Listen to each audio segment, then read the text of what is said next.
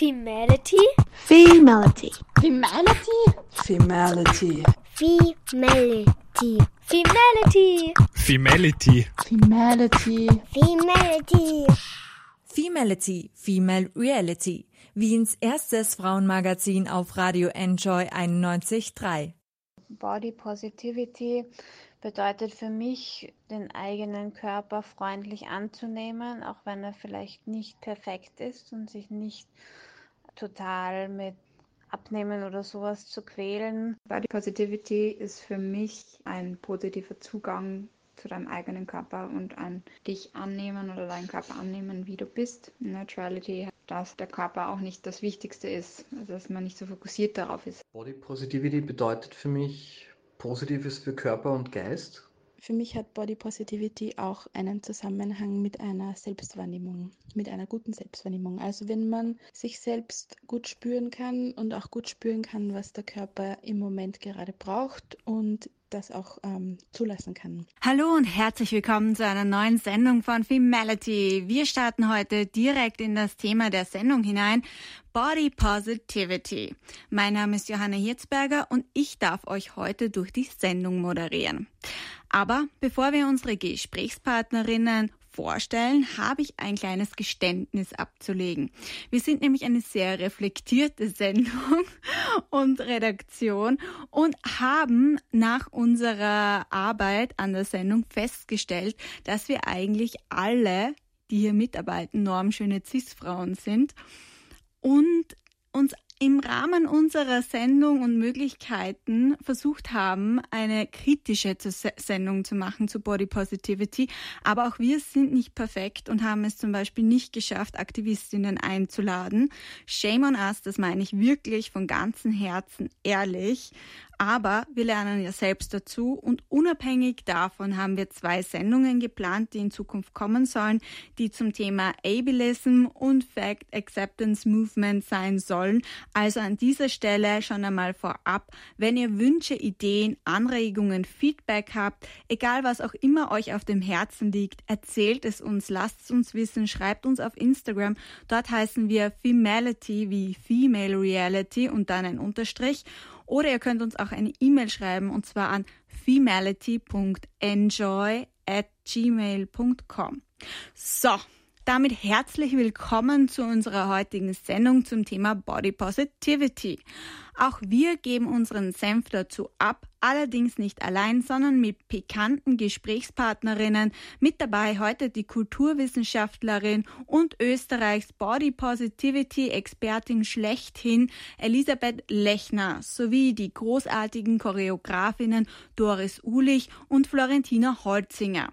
Und jetzt einmal kurz durchatmen, zieht eure Kuschelsocken an, macht es euch bequem Holt euch die heiße Schokolade und den Spritzwein. Wir legen gleich los.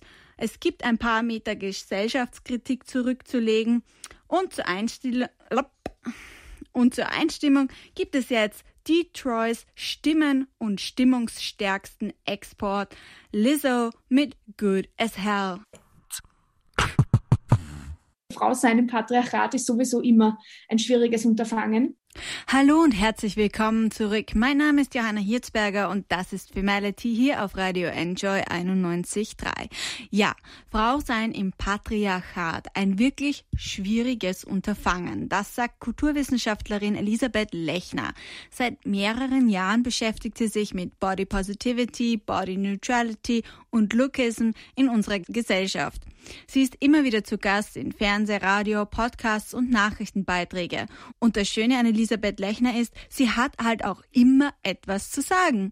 Meine Kollegin Femality-Reporterin Katharina Brochert hat mit ihr über die historischen Wurzeln der mittlerweile im Mainstream bekannt gewordenen Bewegung Body Positivity gesprochen.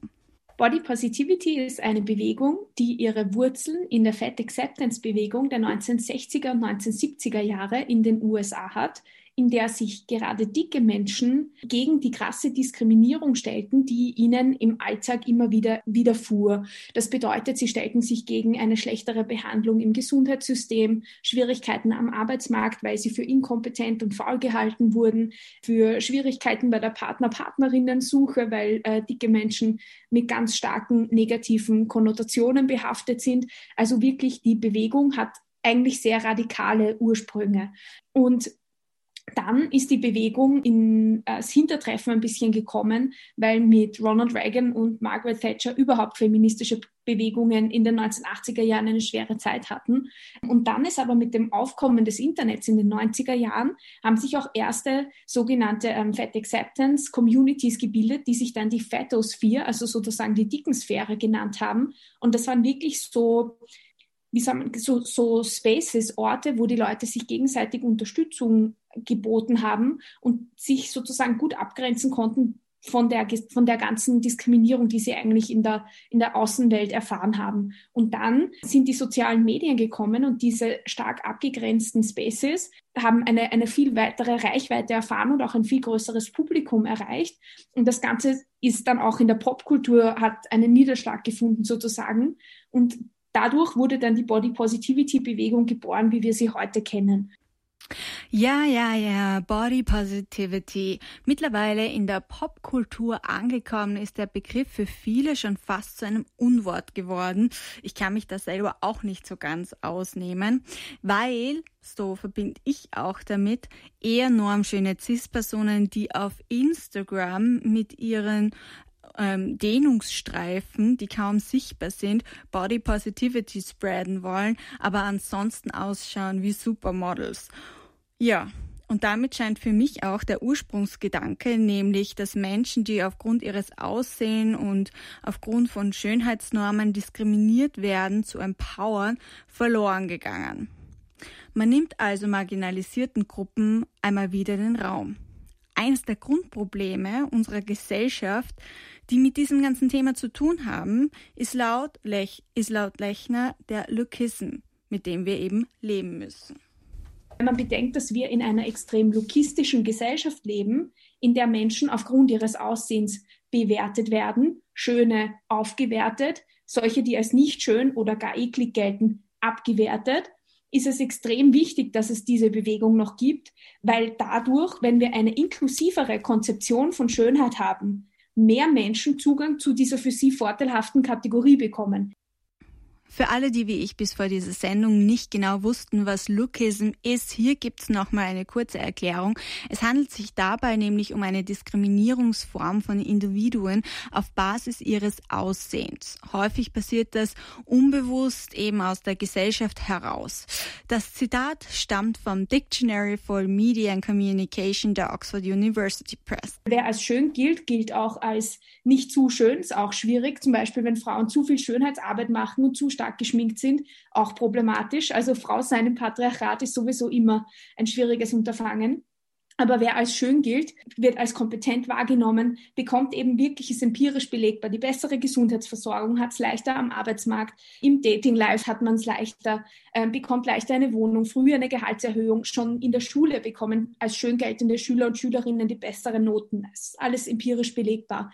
Und in einer Welt, die eben so stark auf das Äußere fokussiert ist, ist es wichtig, dass es Body Positivity gibt, die sagt, ja, hallo, es gibt unterschiedliche Körper, es sollen doch alle als schön gelten können. Ich meine, ganz ehrlich, jede Person, die leugnet, dass es so etwas wie Lookism gibt, die sollte sich einmal vielleicht an ihre Kindheit zurückerinnern. Ich weiß ja nicht genau, aber ich finde, Kinder sind immer sehr direkt. Und wenn ich zum Beispiel an meine Schulzeit zurückdenke, vor allem in der Volksschule, dann war das schon wirklich so, dass der dicke Kali aus der Nachbarklasse eben gemobbt wurde und anders behandelt wurde und einfach von ihm gewisse Dinge, ihm gewisse Dinge abgesprochen wurden und man hat Igitt gerufen. Mir ist das heute wahnsinnig unangenehm, wirklich und ich finde das ganz, ganz schlimm. Aber leider funktioniert die Gesellschaft irgendwie so? Also sind das die Strukturen, in denen wir aufwachsen? Und nur indem man sich das bewusst macht, kann man das auch verändern.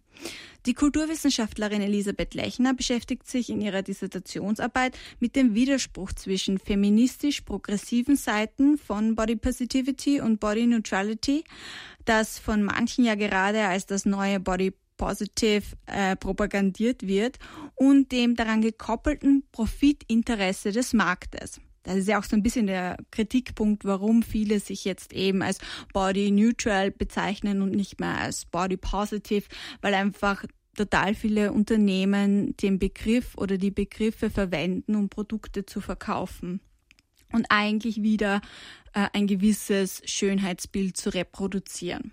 Lechners Fazit ist, es gibt halt einfach kein außerhalb des Kapitalismus, egal ob als Individuum oder als gesellschaftliche Bewegung.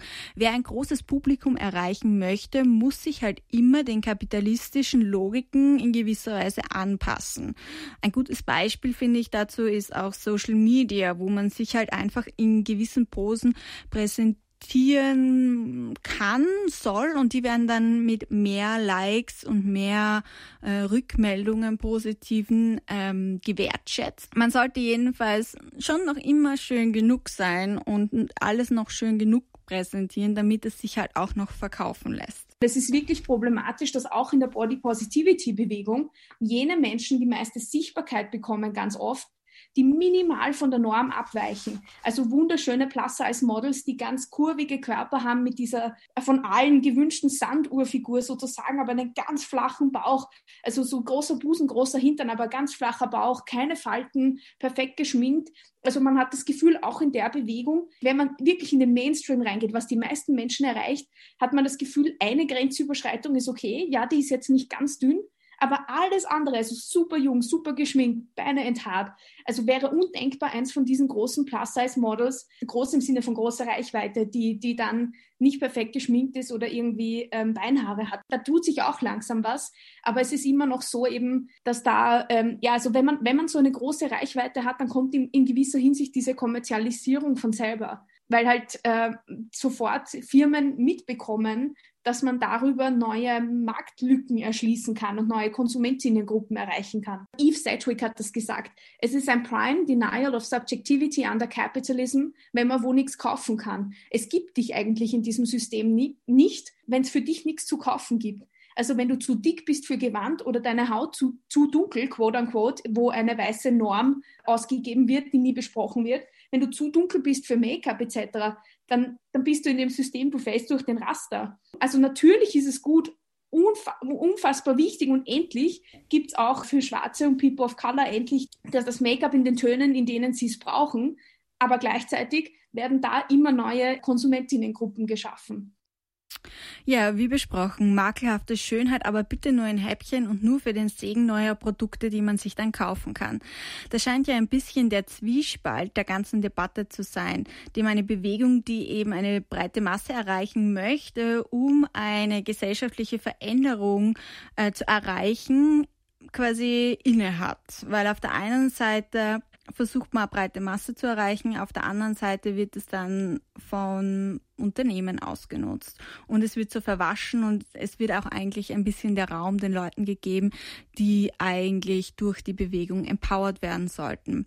Und dazu haben sich auch ein paar Hollywood-Stars schon geäußert, wie zum Beispiel Taylor Swift, die sich eben für den Begriff Body Neutrality einsetzt was bedeutet, dass es nicht unbedingt eine positive Bewertung für den Körper geben muss, sondern der Körper ist halt einfach da und man wertschätzt ihn für das, was er für einen macht, also dass er existiert und wie eine Maschine quasi ist. Auf jeden Fall, was ich besonders spannend gefunden habe, war, dass ich für die Recherche mir angeschaut habe, einen Artikel von der britischen Zeitung The Guardian, die wunderbar betitelt hat folgende Worte. What is body neutrality? The new trend loved by beautiful celebs. Body positivity is out. Als ich das gelesen habe, habe ich mir gedacht, das ist so falsch. Da sind so viele wirklich bedenkliche Dinge in dieser Überschrift drinnen. Also zuallererst finde ich schon einmal sehr bedenklich, eine Bewegung als Trend zu bezeichnen. Irgendwie spricht das dem Ganzen die das Fundament ab oder die Nachhaltigkeit. Und auf der anderen Seite finde ich sehr bedenklich schon wieder Frauen, die sich öffentlich dafür aussprechen und vielleicht eine Reichweite haben, in die Ecke zu schieben. Ja, die schönen Celebrities lieben diesen neuen Trend. Ja. Ja, man reduziert die Unterstützerinnen halt einfach gleich einmal wieder auf ihr Äußeres. Wie wichtig ist bitte die Einschätzung, dass schöne Stars den Trend lieben? I don't know. Und deswegen lege ich euch jetzt einmal Taylor Swift auf und ihr könnt euch währenddessen Gedanken zu dieser wundervollen Betitelung machen. Das war Unpretty von TLC, ein Song aus meiner Kindheit, der mir noch immer so richtig in den Körper geht. Es kribbelt alles und ich freue mich total. Es ist auch eine total starke Aussage dahinter, nämlich du kannst dir all das Make-up rein raufschmieren, du kannst dein Aussehen verändern, aber am Ende des Tages kommt es einfach darauf an, wie du selbst zu dir stehst, von innen heraus. Das ist die Botschaft des Songs und ich finde sie wirklich sehr schön. Und ja, ich oute mich an dieser Stelle. Ich hasse es, mich und meinen Körper jeden Tag abzufeiern. Ich finde es unverständlich. Ich muss sagen, ich habe mich so langsam an meinen Körper herangetastet. Ganz ehrlich, ich weigere mich auch, das zu tun. Seit drei Jahren habe ich keine Waage mehr betreten und denke mir in der Umkleidekabine beim qualvollen Bikini probieren, beim jährlichen. Ja, okay, Johanna, jetzt sind wir wieder an diesem Punkt. Dieser Moment ist wieder da. Wir wissen alle, was jetzt passiert. Die schreckliche Schattenbelichtung, die wird jetzt quasi deine Orangenhautdellen zum Vorschein bringen. Und so ist es halt. Durchatmen und ignorieren. Also erst seitdem ich so eine Distanz quasi zu meinem Körper äh, aufgebaut habe oder zu diesen Schönheitsvorstellungen, die man eh nie erreichen kann, denke ich viel weniger über meine persönliche Schönheit nach und ohne Witz, seit diesen drei Jahren geht's mir super. Ich kann wieder bei 180 Grad im Sommer in Wien baden gehen. Es fühlt sich noch immer ein bisschen komisch an im Bikini, aber ich werde es immer mehr gewohnt. Ja, so viel von mir. Und Body Neutrality, das ist eigentlich so ein ähnlicher Ansatz, ein ähnlicher Gedanke. Und die Kulturwissenschaftlerin Elisabeth Lechner erklärt uns jetzt aus der professionellen Perspektive, wie man Body Neutrality definiert. Das ist eigentlich eine kann man sagen, Wendung gegen dieses Selbstliebe-Paradigma. Weil ganz viele Menschen sagen, ja, es ist wichtig, dass wir eine inklusivere Konzeption von Schönheit haben, aber 24-7 meinen Körper lieben, das ist schon ein arger Druck, oder? Wer empfindet das denn so? Und da ist es aus meiner Sicht wichtig zu sagen, die Ursprünge von der Body Positivity Bewegung, das nenne ich dann oft die radikale Body Positivity oder eben die Ursprünge, die Fat Acceptance, die wollten nie 24-7 Selbstliebe propagieren, sondern sich eben gegen ganz krasse Formen von Diskriminierung Diskriminierung stellen. Und das heißt, ja, es ist natürlich wichtig, dass man ein positives Selbstbild von sich hat, aber niemals war es das Ziel dieser Bewegung zu sagen, rund um die Uhr lieben wir uns. Das sind eben auch diese schon, würde ich sagen, wirklich verwässerten Ausläufer, die dann nur mehr so pastellfarbige Instagram-Postings, wo kaum noch was überbleibt. Also natürlich ist Selbstliebe wichtig, aber dazu ist es noch wichtiger, diesen Fokus von der Optik auf Körper, gerade auf Frauenkörper wegzubekommen. Weil gerade Frauen sind ja jahrhundertelang immer auf ihre Optik reduziert worden. Ja, und das sehen wir genauso. Und wir haben uns deshalb auch gefragt, beziehungsweise unsere Freunde gefragt, wie sie eigentlich zu ihrem Körper stehen, welches Körperverhältnis eben sie haben. Mein Verhältnis zu meinem Körper ist jetzt nicht schlecht, würde ich sagen. Aber ich habe schon das Gefühl, es gibt für mich von außen einen gewissen gefühlten Druck, dass ich eigentlich abnehmen könnte, sollte. Ich versuche ihn einfach anzunehmen, wie er ist. Und ja, versuche mich da auch irgendwie von diesen ganzen Normen nicht beeinflussen zu lassen und mich selber zu lieben und anzunehmen, wie ich eben bin, weil ich einfach auch meinen Kopf eigentlich anderen Themen zuwenden will. Das Verhältnis zu meinem Körper schwankt sehr. Es gibt Tage, da fühle ich mich voll on point und echt schön und an anderen fühle ich mich mega unwohl. Aber tendenziell ist es in den letzten Jahren besser geworden und auch immer mehr von Dankbarkeit irgendwie geprägt. Also ich denke so, wow, danke Körper, dass du funktionierst, dass du, dass du mich halt durchs Leben trägst irgendwie. Ja, egal ob Body Positivity oder Body Neutrality, ein ganz wichtiger Punkt, den ich an der Stelle auch noch einmal betonen möchte. Ähm, auch wenn ich jetzt von meinen Körperproblemen und Schönheitsidealen spreche und wie ich mich quasi davon gelöst habe, es gibt halt einfach ganz viele marginalisierte Frauen und Menschengruppen, bei denen es besonders wichtig ist oder die sich halt indem sie mit der Schönheitsnorm sich anfreunden und gewisse Dinge adaptieren, ähm, sich auch vielleicht vor Gewalt schützen können. Und deshalb darf man das, finde ich, denen auch gar nicht vorwerfen, wenn sie, um, um zu gefallen, um gewisse Schönheitsprobleme auszugleichen, ähm, sich anpassen, weil ich kann das super gut nachvollziehen oder mir vorstellen, dass man sich einfach denkt manchmal, ma, ich will meine Ruhe, ich will nicht darauf angesprochen werden, dass ich jetzt auch noch eine, eine Körperbehaarung irgendwo habe, wo die meisten meinen, das gehört da nicht hin. Und Elisabeth Lechner hat in dem Zusammenhang uns auch erzählt, dass zum Beispiel People of Color das Gefühl haben, sie müssen ihren Afro vor einem Be äh, Bewerbungsgespräch glätten, einfach damit sie nicht benachteiligt werden, auch wenn sie vielleicht gar keine Lust darauf haben. Aus meiner Sicht, aus meiner Forschung ergibt sich folgendes Bild. Solange wir in einer lukistischen Gesellschaft leben, in der Schönheit wirklich Kapital ist, um im Leben weiterzukommen und gerade für mehrfach Diskriminierte wie für schwarze Frauen oder dicke Menschen mit Behinderungen ein Kapital sein kann, das sie wirklich vor Gewalt schützen kann, ist es ganz wichtig, dass wir einen inklusiveren Schönheitsbegriff im Sinne der Body Positivity Bewegung entwickeln. Gleichzeitig aber wünsche ich mir vielleicht so als utopische Vision, dass wir wirklich nicht mehr die ganze Zeit Menschen nur aufgrund ihres Äußeren äh, beurteilen. Und gerade in einem professionellen Kontext finde ich, muss Body Neutrality eigentlich keine Vision bleiben, sondern endlich die Norm werden. Es kann ja nicht sein, dass Personalabteilungen es nicht schaffen, sozusagen die, die eigenen Biases zu reflektieren und Menschen aufgrund ihrer Kompetenzen und Qualitäten einzuschätzen. Also gerade da denke ich, da kann man wirklich äh, sehr viel erreichen. Ja, und eine Plattform, um das zu erreichen, ist für viele auch Instagram. Wir haben da vorher schon kurz darüber gesprochen. Ich habe mir vor der Sendung angeschaut, es gibt etwa sechs Millionen Beiträge, die mit dem Hashtag Body Positivity verlinkt sind. Und wenn man sich da die Bilder anschaut, auch da zeichnet sich ein ja, wirklich klares Bild aus. Also ich weiß nicht, ob das daran liegt, dass ich einen besonderen Algorithmus habe ähm, und mir nur gewisse Bilder angezeigt werden. Aber als ich da runtergescrollt habe, waren 80 Prozent der Frauen weiß.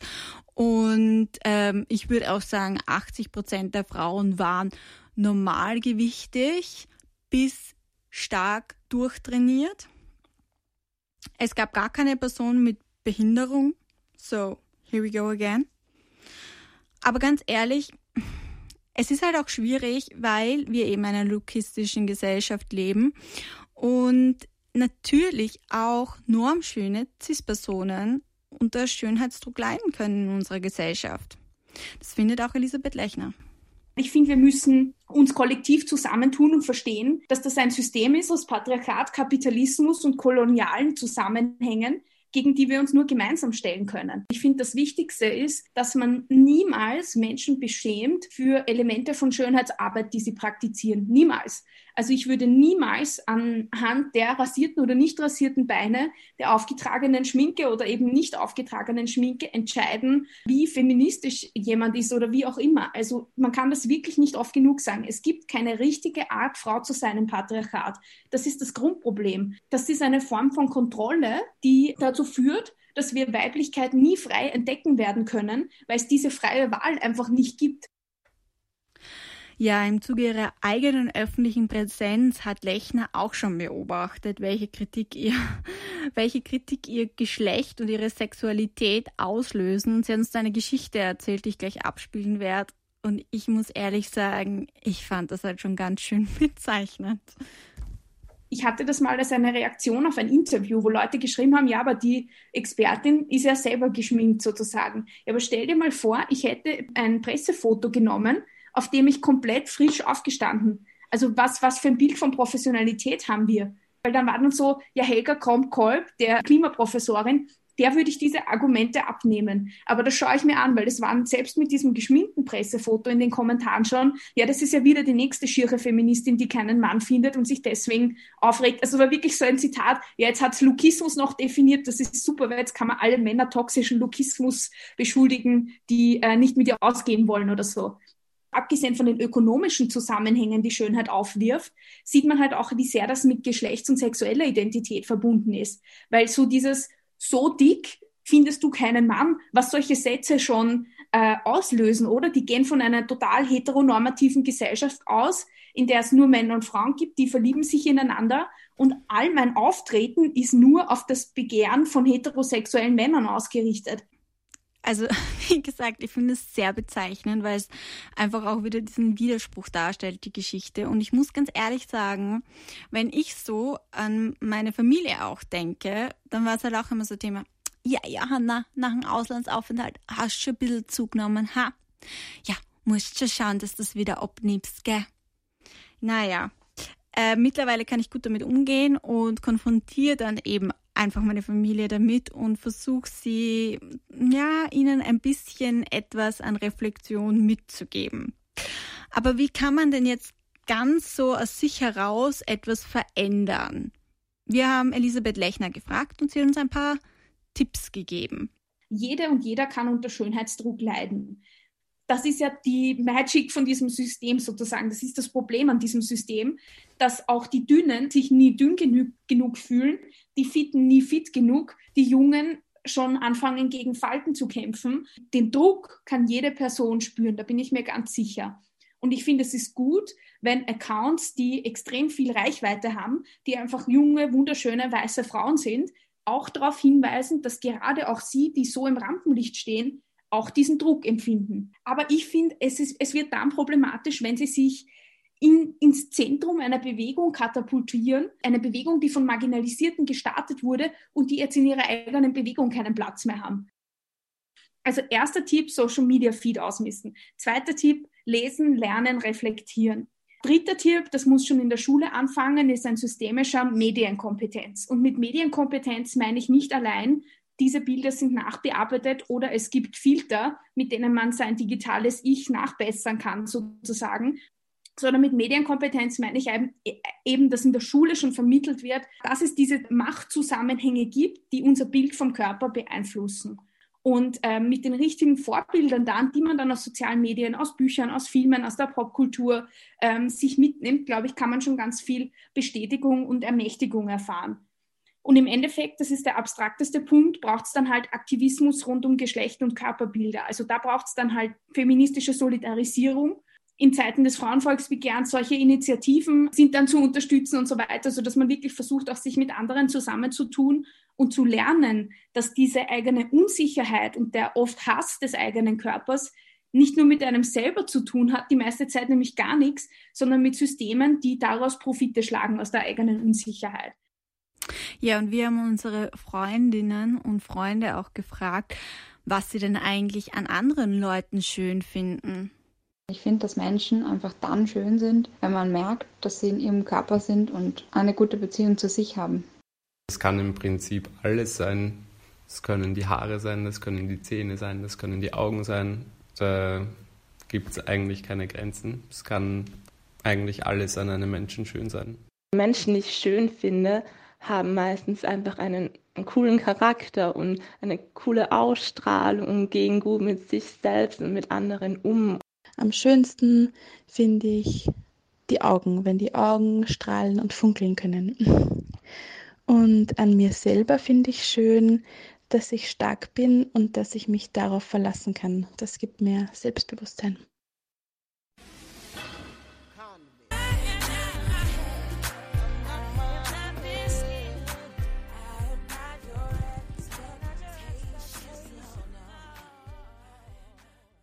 Ja, das war Indira. Ich hoffe, ich spreche es richtig aus.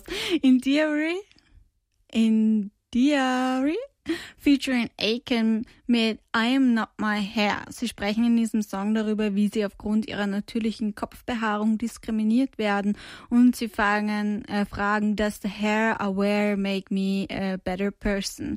Sehr, sehr starker Song, finde ich, und sehr tolle Künstlerin.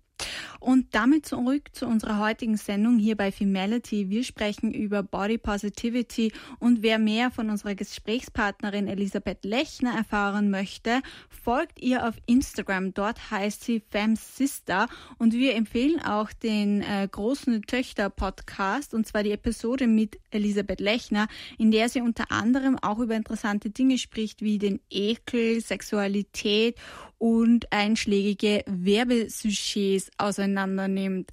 We like. Aber alle Links werden wir euch auch noch zur Verfügung stellen. Ihr könnt auch selber bei uns auf Instagram schauen. Wir verlinken alles. Unser Name ist Femality und Unterstrich. So, von der Kulturwissenschaftlerin nun zur Kulturschaffenden. Eine der kulturellen Praktiken, die unser Körperbild über die Jahrhunderte geprägt hat, ist Tanz, und zwar in all seinen Facetten. Nichts bringt so viel natürliche Schönheit oder Authentizität wie Körper in Bewegung. Gleichzeitig ist Tanz ein System, eine Praxis, die wie keine andere mit normierten, dressierten und mühevoll geformten Körpern arbeitet. Christine Meyerhofer hat mit den zwei zeitgenössischen Choreografinnen Doris Ulich und Florentina Holzinger gesprochen, darüber, welche Körper auf der Bühne stehen, wie sie dort inszeniert werden und welche Grenzen sie dort überschreiten können. Unsere Knochen, uns, unser Fleisch, unsere äh, unsere Materialität ist nicht neutral. Kein Körper ist nur so, wie er ist, sondern jeder Körper ist ein Produkt eben von dem Kontext, in dem er aufgewachsen ist, dem Umfeld, in dem er ist. Der Traum vom Fliegen und die Fetttanztechnik.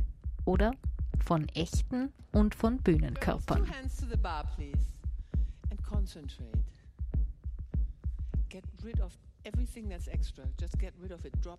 in ihrem Stück Tanz zerlegt Florentina Holzinger das romantische Ballett und damit Vorstellungen vom grazilen, leichten und entschwebenden Ballettkörper. Es ging uns da um eine Abhandlung vom romantischen Ballett, weil ja auch konventionell jetzt äh, in den frühen Tagen vom, von der Pariser Oper das doch auch ein sehr erotisches Momentum hatte und da doch auch ja, Typen hingekommen sind, um Leuten unter den Rock zu schauen, Frauen. Und das halt etwas ist, was, wenn wir jetzt ins Ballett gehen, ist das nicht mehr so augenscheinlich, aber da kommen halt viele von den Ballettpositionen eigentlich her, um den Körper der Frau auszustellen in gewisser Art und Weise. Aus dem grazilen Entschweben einer romantisch verhüllten Ballerina wird bei Holzinger eine Performerin, die sich an Haken am eigenen Fleisch fixiert, nackt über die Bühne erhebt.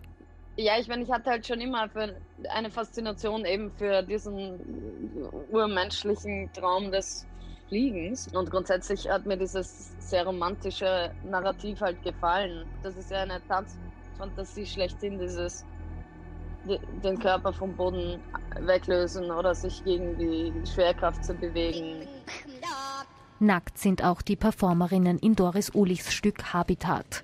Eine Menge schwitzender, hüpfender, wackelnder Körper, Profis und Laien tobt durch die Halle. Da klatscht die Haut, da wackelt das Fleisch, da bewegt sich das Fett. Hier wird nicht die Erotisierung des verhüllten Körpers widerlegt, sondern auf die gesellschaftlichen Kodierungen, mit denen wir Körper beschreiben, einfach verzichtet. Mich interessiert Nacktheit jenseits von Ideologien, die wir kennen, zu erforschen und auch nicht, ich sage mal so, den Fokus der Provokation so in den Mittelpunkt zu stellen, sondern mich interessiert Nacktheit als gesellschaftliches Phänomen.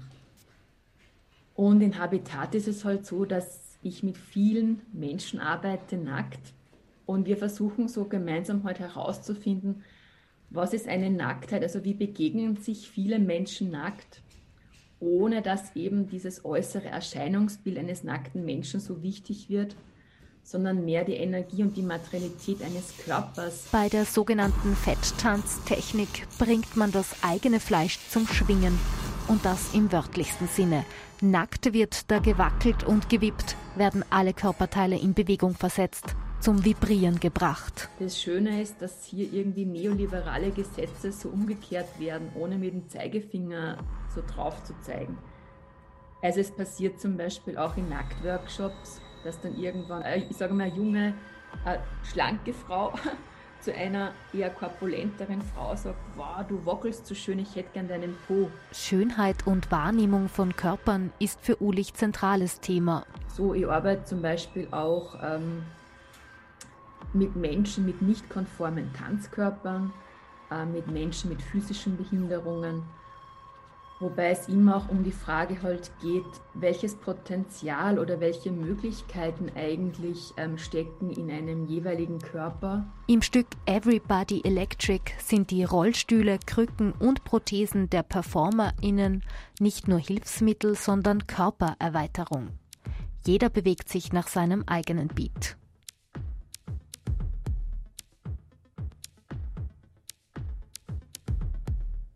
Konventionalisierte Bewegungsmuster und Erzählstrukturen, hierarchische Mechanismen im System Tanz oder die Normschönheit von Bühnenkörpern.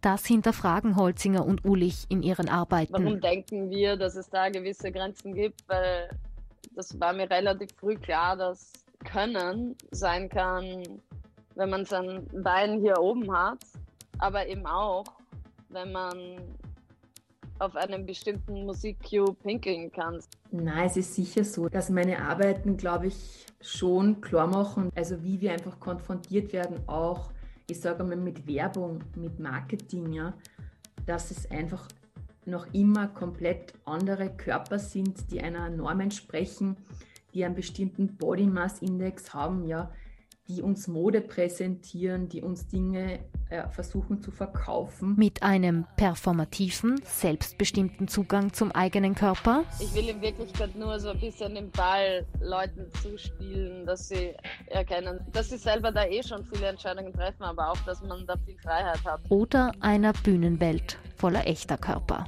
Also für mich ist es wichtig, dass sehr unterschiedliche Körper auf der Bühne präsent sind oder in der Kunst präsent sind.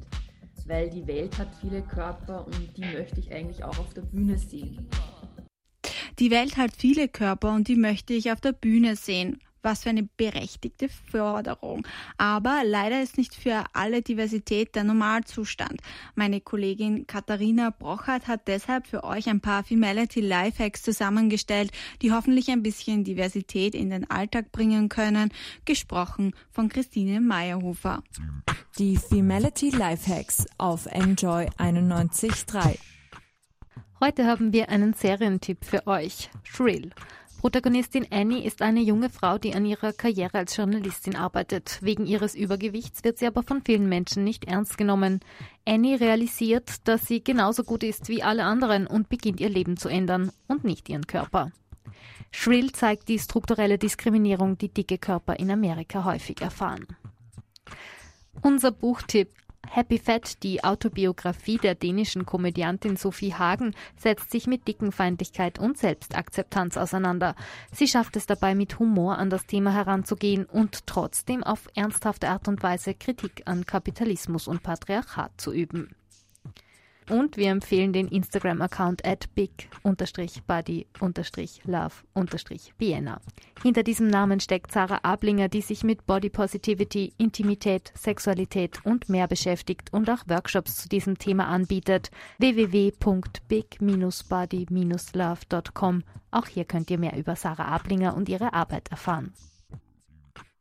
Ja, und damit sind wir am Ende der heutigen Sendung angekommen. Wenn ihr uns Gesprächspartner Ihnen oder Themen empfehlen wollt oder uns Feedback und Anregungen geben möchtet oder einfach euch nur mit uns vernetzen wollt und jemanden braucht, der mit euch Spritze trinkt, ihr könnt euch bei uns melden.